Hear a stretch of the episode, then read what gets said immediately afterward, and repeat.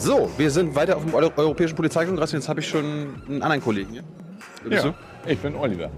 Oliver Malchow. Ich bin der Bundesvorsitzende der Gewerkschaft der Polizei. Noch Wir eine sind die Größte. du? Noch eine Gewerkschaft. Ja, noch eine Gewerkschaft. Wir sind die Größte mit 175.000 Mitgliedern. Darauf sind wir stolz. Er hat gerade gesagt, dass die die Größten sind. Ja, das behauptet er immer. Er kommt höchstens auf 60.000. Wir haben 175.000. Er lügt. Warum, warum muss es denn, warum gibt es nicht euch nur? Meine, wenn- ihr schon die Größte seid, warum, warum nimmt ihr die anderen Kollegen nicht mit? Es gibt eine unterschiedliche Herkunft. Wir sind organisiert im Deutschen Beamtenbund, äh, nicht im Deutschen Beamtenbund, sondern der, im Deutschen Gewerkschaftsbund. Da kommen wir her. Wir haben uns entschieden, Teil der Gesellschaft zu sein, nicht bündisch zu sein, So wie die. so wie die. Das ist ja ihr Name, ja? Der- im Beamtenbund. Wir sind Arbeitnehmervertreter. ihr keine das Beamten? Doch, doch, doch, doch. Beamte sind auch bei uns. Aber es geht nicht um den Status Beamter zu sein, sondern es geht um die Frage, fühle ich mich als Polizeibeschäftigter der Arbeitnehmerbewegung zugerechnet oder aber eben nicht. Und wir haben vor vielen Jahren uns entschieden, dass wir, um unserem Ziel nämlich nahe zu kommen, Bürgerpolizei zu sein, äh, auch bei den Kollegen sein zu müssen, die eben Bürgerinnen und Bürger sind. Und deswegen sind wir im Deutschen Gewerkschaftsbund genau richtig aufgehoben. Das ist eine Kern, ein Kernunterschied zwischen den beiden. Was ist denn eine Bürgerpolizei? Also unser Ziel ist es, äh, nicht Staatsmacht zu sein. Natürlich haben wir das Gewaltmonopol und äh, sorgen dafür, dass es Recht und Gesetz gibt und das auch umgesetzt wird. Aber wir wollen das alles im Einvernehmen mit den Bürgerinnen und Bürgern machen. Wir brauchen das Vertrauen in der Bevölkerung, äh, weil wir nur so gute Arbeit machen können. Wir müssen uns rechtfertigen für unser Handeln. Und wir wollen den Bürgern erklären, warum wir so sind. Weil nur das auch dann den hohen Vertrauenswert, den die Bürgerinnen und Bürger in die Polizei haben, äh, widerspiegelt und rechtfertigt. Und der hat zu tun mit dem, was wir wollen, dicht bei den Bürgerinnen und Bürgern zu sein. Ihnen klarzumachen, dass wir nicht für uns da sind, sondern damit sie in Sicherheit leben können. Was glaubst du denn, wie die Bürger die Polizisten heutzutage einschätzen? Oh, es gibt aktuell eine Umfrage vom Stern und da ist das Vertrauen in die Polizei mit 84 Prozent sehr hoch, nochmal gestiegen und ist die Berufsgruppe mit dem höchsten Vertrauensbeweis. Wir als Journalisten? Journalisten kommen da, glaube ich, gar nicht im positiven Sinne vor. Ich weiß nicht, wenn ihr weitermacht, ob sich das bessert, aber äh, letztendlich ist es so, äh, wir stehen ganz oben. Aber das, das ist doch krass, ne? Also ich meine, es ist schön, aber wie, wie erklärst du dir das? Dass die Polizisten, die, das, wie, wie ist das, die am vertrauenswürdigste Berufsgruppe ist? Ja, ich äh, glaube, dass die Bürgerinnen und Bürger mitbekommen, dass wir es wirklich ernst meinen mit der Frage, sie zu schützen. Äh, dafür zu sorgen, dass sie sicher leben können. Und dass wir nicht korrumpierbar sind. Dass wir uns auch äußern und auch kritisch äußern. Dass wir auch mehr Sicherheit produzieren wollen, als wir es jetzt können. Ich glaube, die Bürgerinnen und Bürger erleben auch, dass das, was wir als Gewerkschaft oft kritisieren, eben auch Gewaltexzesse in der Gesellschaft nur durch uns geregelt werden äh, kann. Und dass sie das einfach nicht wollen. Also diese Gewaltexzesse nicht wollen. Und sie wissen, dass es ein harter Job ist und dass die Kollegen, obwohl sie sich selbst gefährden in vielen Einsätzen, es trotzdem machen. Nicht für sich, sondern für die Bürgerinnen und Bürger. Und wir missbrauchen die Bürger nicht. Und das hat alles zu tun auch mit unserer eigenen Geschichte als Gewerkschaft der Polizei und dem Thema, bei den Bürgerinnen und Bürgern zu sein. Also das, was wir von Anfang an, vor 60 Jahren, als wir uns gegründet haben, nach dem Krieg, ähm, uns auf die Fahnen geschrieben haben, nämlich nicht militärisch organisiert zu sein, sondern zivile Polizei zu sein. Das ist das, was heute Früchte trägt. Da müssen wir jeden Tag wieder dran arbeiten. Aber das ist ein hoher Wert und der spiegelt sich in diesem positiven Vertrauensbeweis mit 84 Prozent der Befragten wieder. Apropos Militär, findest du, dass die Polizei immer paramilitärischer wird?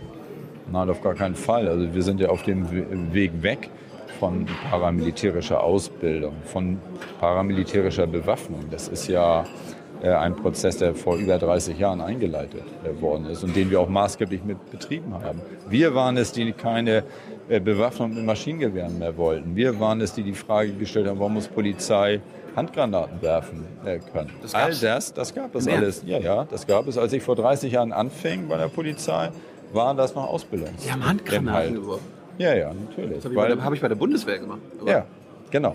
Aber Polizei war eben so aus ihrer Geschichte so entstanden, teilweise eben auch für solche Einsätze geplant. Und daraus hat sich aber auch durch unser Wirken als Gewerkschaft der Polizei, und da sind wir auch total stolz drauf, weil wir eben diese Demokratisierungsprozesse eingeführt haben, ähm, haben wir auch ein neues Bild in die Polizei reingetragen. Und das hat was mit Bürgerpolizei zu tun. Eben, deswegen sind wir auch unterschiedlich in der Frage von Bewaffnung. Also mein Kollege vom Beamtenbund, der hat relativ wenig Probleme mit dem Einsatz von äh, Distanzwaffen. Er fordert sie teilweise auch. Wir sind da sehr zurückhaltend und sagen, nein, nein, nein, wir wollen keine Distanzwaffen. Die Polizei ist gut ausgestattet. Äh, Distanzwaffen braucht man vielleicht nicht viele bei bürgerkriegsähnlichen Zuständen oder aber bei deutlichen Ausstand in der Türkei oder ich weiß in was für einem anderen Land, aber nicht in Deutschland, weil damit auch das Bild, was wir über Jahre, Jahrzehnte geprägt haben, auch gestört wird. Und das wollen wir einfach nicht. Und das ist auch ein festes Fundament, auf dem wir stehen. Warum, geht ihr nicht so weit wie in Großbritannien? Wenn ich richtig informiert bin, in Großbritannien sind die noch nicht mal bewaffnet, die Polizisten. Ja, in Großbritannien ist es tatsächlich so, dass die Masse gar nicht mit Schusswaffen ausgestattet ist, sondern nur einige. Wann, kommen, wann kommen, wir, wann kommen wir dahin?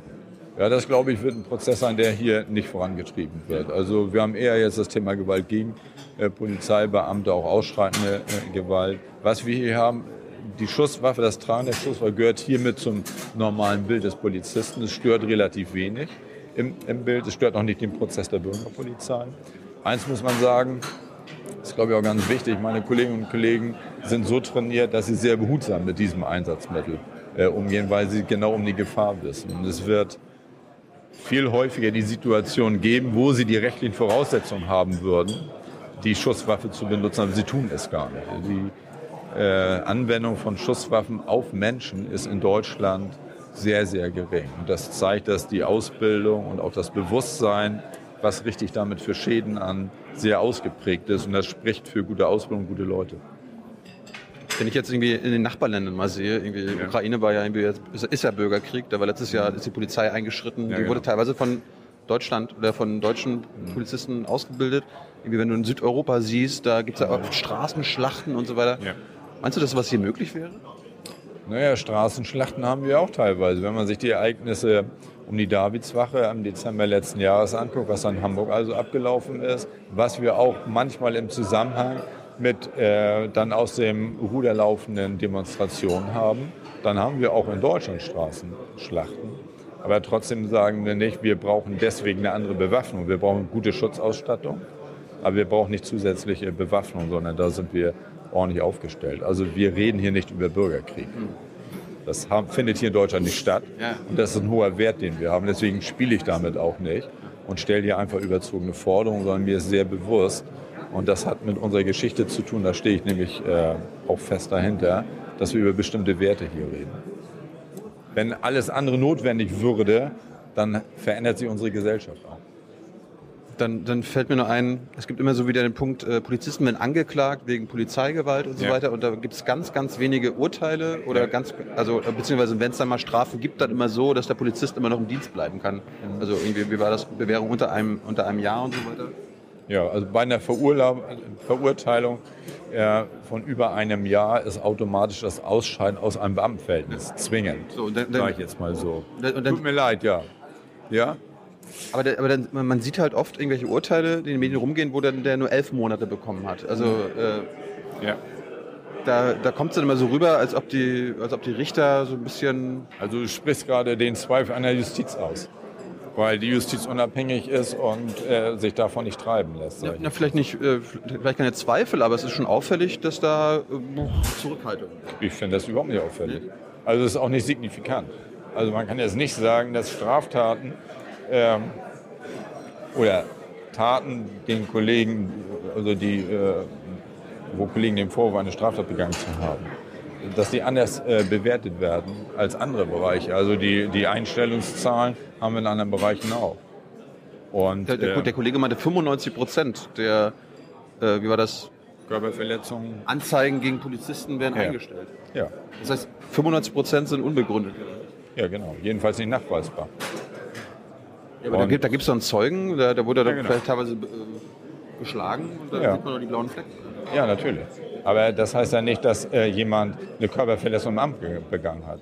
Polizei hat das Gewaltmonopol, das heißt auch, sie darf Maßnahmen mit Gewalt durchsetzen und dann tut das auch weh, wenn der andere sich wehrt und dem nicht folgt. Und dann muss man es auch durchsetzen und dann äh, gibt es eben auch Leute, die daraus dann eine Anzeige die gegen die Kolleginnen und Kollegen machen. In den meisten Fällen aber unbegründet. Wir haben auch begründete Fälle, die werden auch verurteilt. Und dann werden auch die notwendigen Maßnahmen getroffen. Also das ist nun mal so. Und das gehört auch zum äh, Rechtsstaat dazu. Also es darf kein besonderes Recht für Polizisten geben. Das ist so. Dann habe ich, hab ich den Kollegen auch gefragt, wann darf ich dann, äh, also hört sich doof an, aber wann darf ich einen Polizisten schlagen? Also wann darf man äh, Widerstand gegen die Staatsgewalt leisten? Gibt es da einen Fall? Nee, man darf keinen Widerstand Generell gegen die. Nein, also in dem Moment, wo der äh, Kollege sich fehlerhaft verhalten würde, könnte man sich wehren, ja. Ähm, aber Widerstand gegen Staatsgewalt heißt, jemand, der Polizist führt begründet eine Maßnahme durch, nimmt jemanden fest, will ihn vielleicht mit zur Polizeidienststelle nehmen. Derjenige wehrt sich, also lässt sich nicht anpacken. Er muss dann angefasst werden, vielleicht auch ein bisschen massiver.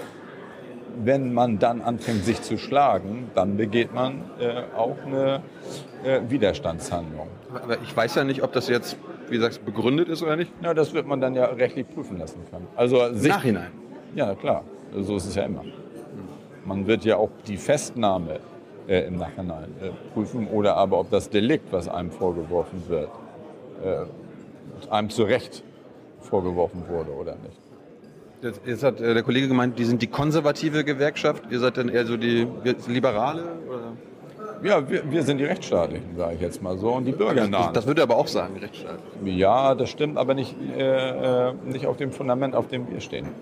Also konservativ heißt für ihn bündisch. Also äh, nicht bei den Bürgerinnen und Bürgern sein, sondern eben aus seiner eigenen Geschichte äh, zu sagen, wir sind der Staat. Und wir sagen, wir sind nicht Staat, wir sind zwar Staatsinstitutionen, aber wir sind bei den Bürgerinnen und Bürgern. Und wir haben deren Rechte durchzusetzen, auch im Extremfall mit Gewalt. Wir sind diejenigen, da hat er recht, äh, die moderner und liberaler waren, weil wir eben für eine Bürgerpolizei waren. Wenn ich vorhin erzählt habe, dass wir uns für moderne Waffen eingesetzt haben und die Abschaffung von militärischer Ausbildung, sondern für Bildung in der Polizei, dann ist das, was uns prägt. Wir haben das andere Berufsbild in die Polizei gebracht, so wie Polizei heute funktioniert. Fachhochschulausbildung, Abiturienten im Streifendienst, das sind unsere Forderungen, weil wir gesagt haben, das ist ein anspruchsvoller Beruf. Nicht jeder, der eine Uniform trägt, macht das auch gut, sondern Polizisten dürfen in Rechte eingreifen. Das ist ein hohes Rechtsgut, was da dann beschädigt wird oder aber auch eingeschränkt wird. Und da muss man einfach auch gute Leute haben. So, und deswegen haben wir auch für, für die Ausbildung an Fachhochschulen uns eingesetzt. Für Liberalisierung und demokratische Umgangsformen innerhalb der Polizei. Nicht nur Hierarchie und Befehl und Gehorsam, sondern Mitbestimmung und Mitgestaltung. Und das ist der Erfolg unserer äh, deutschen Polizei. Und da die Gewerkschaft der Polizei maßgeblich mit dran teilgenommen. Insofern ist konservativ vielleicht das Richtige, aber es verbirgt sich dort mehr. Wie ist denn der Frauenanteil bei euch?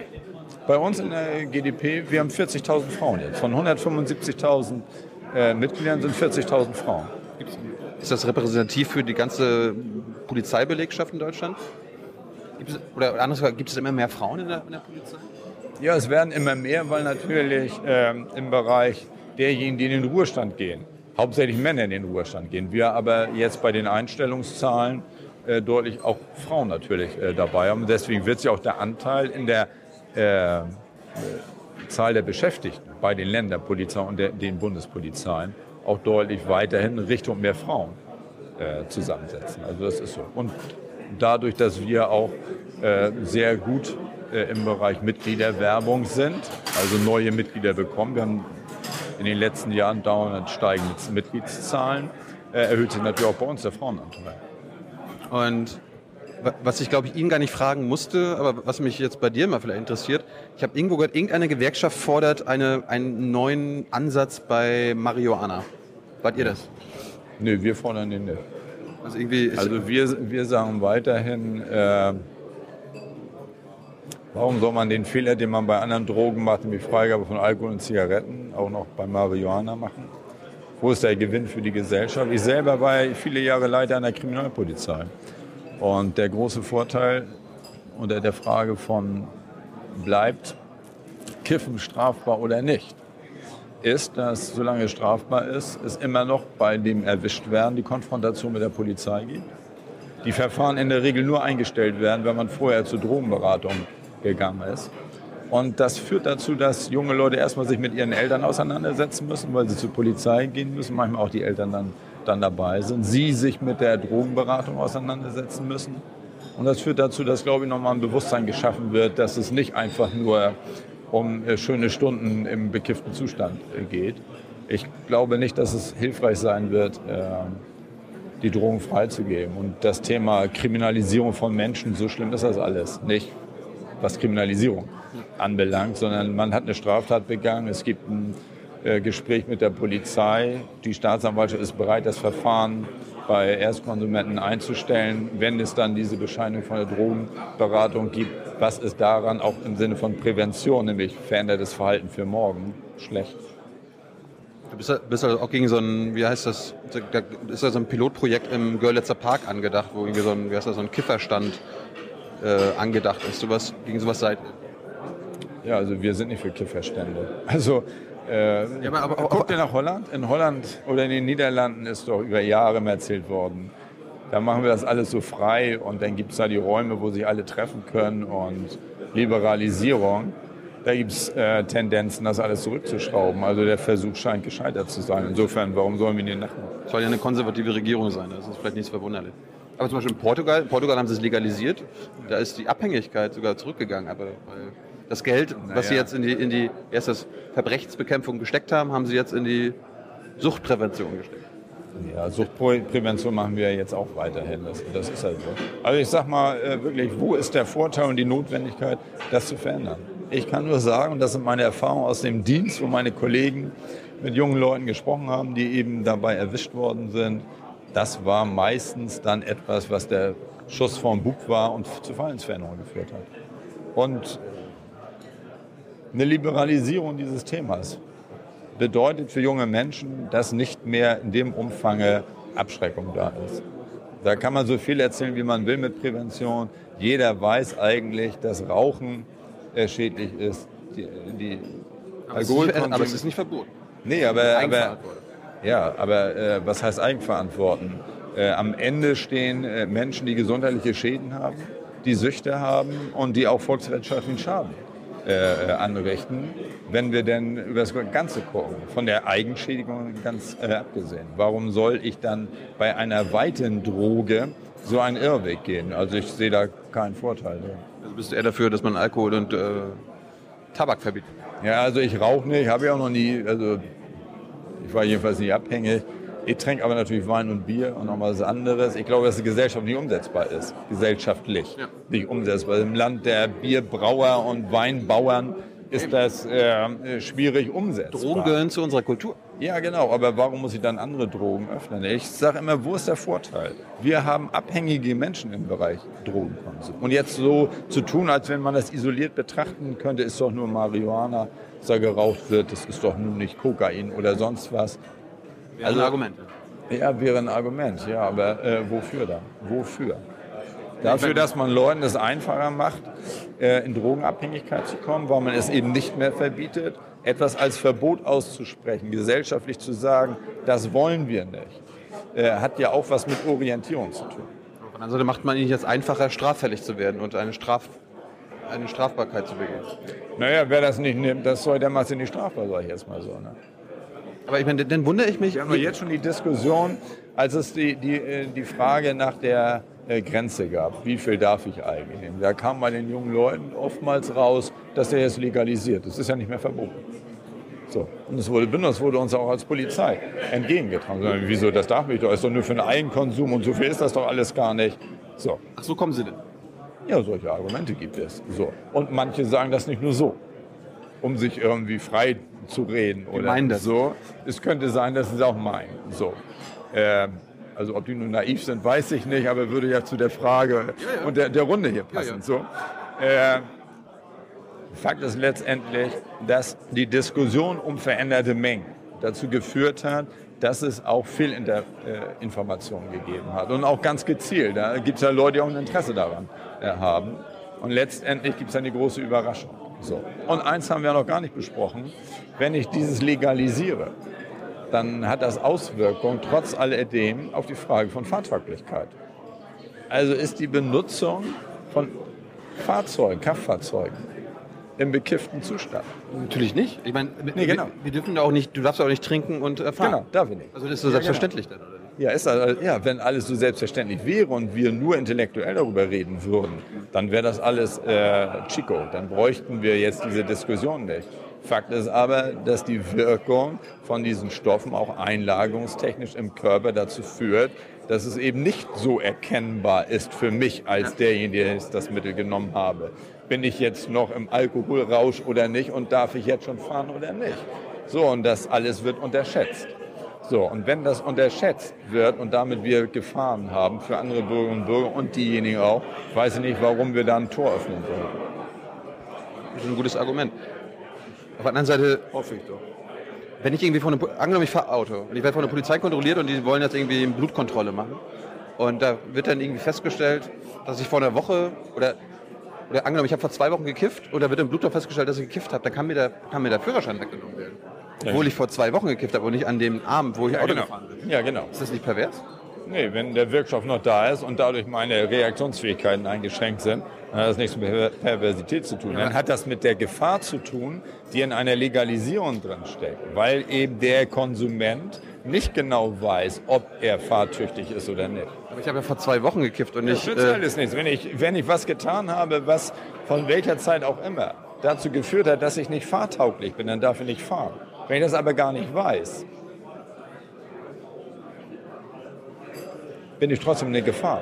Bin trotzdem eine Gefahr für mich selber oder andere, die am Verkehr teil, Straßenverkehr teilnehmen. Warum soll ich das alles aufgeben? Warum soll ich diese Diskussion führen? Ich muss sie führen, aber wo sind die Vorteile? Mir hat noch keiner erzählt, wo die Vorteile liegen. ja, Vorteile wäre zum Beispiel jetzt einmal aus, aus Polizei, Polizeisicht angenommen, das, angenommen, das wäre legal. Dann, hat- dann hättet, ihr, hättet ihr doch viel weniger mit dem ganzen scheiß Drogenkomplex zu tun und könntet, könntet ihr euch auf die wirklichen Verbrechen konzentrieren.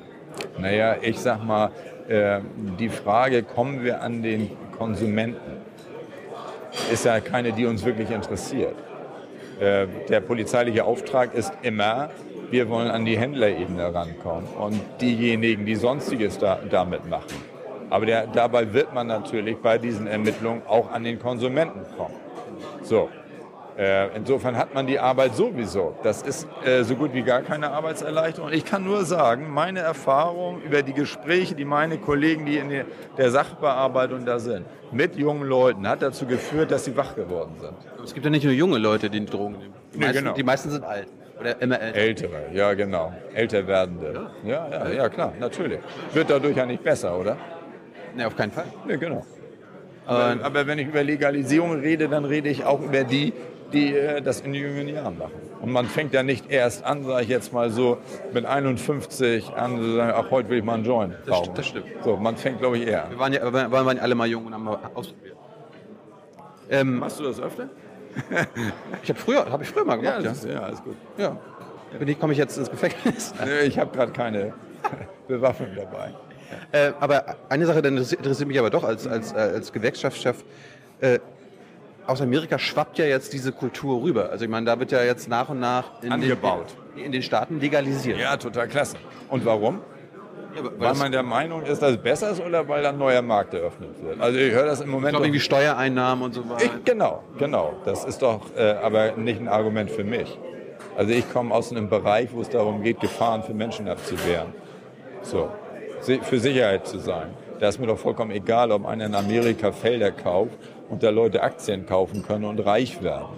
Also ich sag mal, äh, diejenigen, die das heute nicht legal machen, die, die haben dieselbe Motivlage.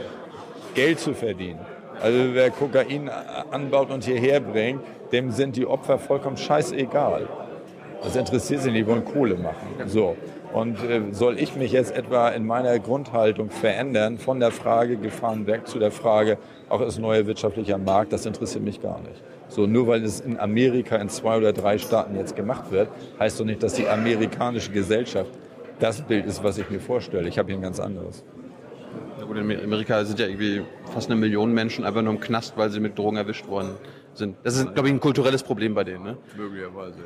Aber Die äh, trinken ja den Alkohol auch aus der äh, Papiertüte. Ne? Ja. Und ja, ansonsten Dankeschön erstmal. Ja, ich danke Das war, das, war, das war ein interessantes Gespräch. Ja, super, das freut mich. Ich, ich wollte echt mal äh, äh, Gewerkschaftler, Polizisten mal zu Drogen befragen. Ja, ist gelungen. Aber, es, äh, aber ich habe echt gehört, es gab, es gab eine, eine Gewerkschaft, die gesagt hat, wir müssen darüber neu nachdenken Ja, mit den- genau. mit den Drogen. Genau, das, Das- ist, ich glaube, der BDK. Dann gehe ich da mal hin. Genau, alles klar. Viel Erfolg.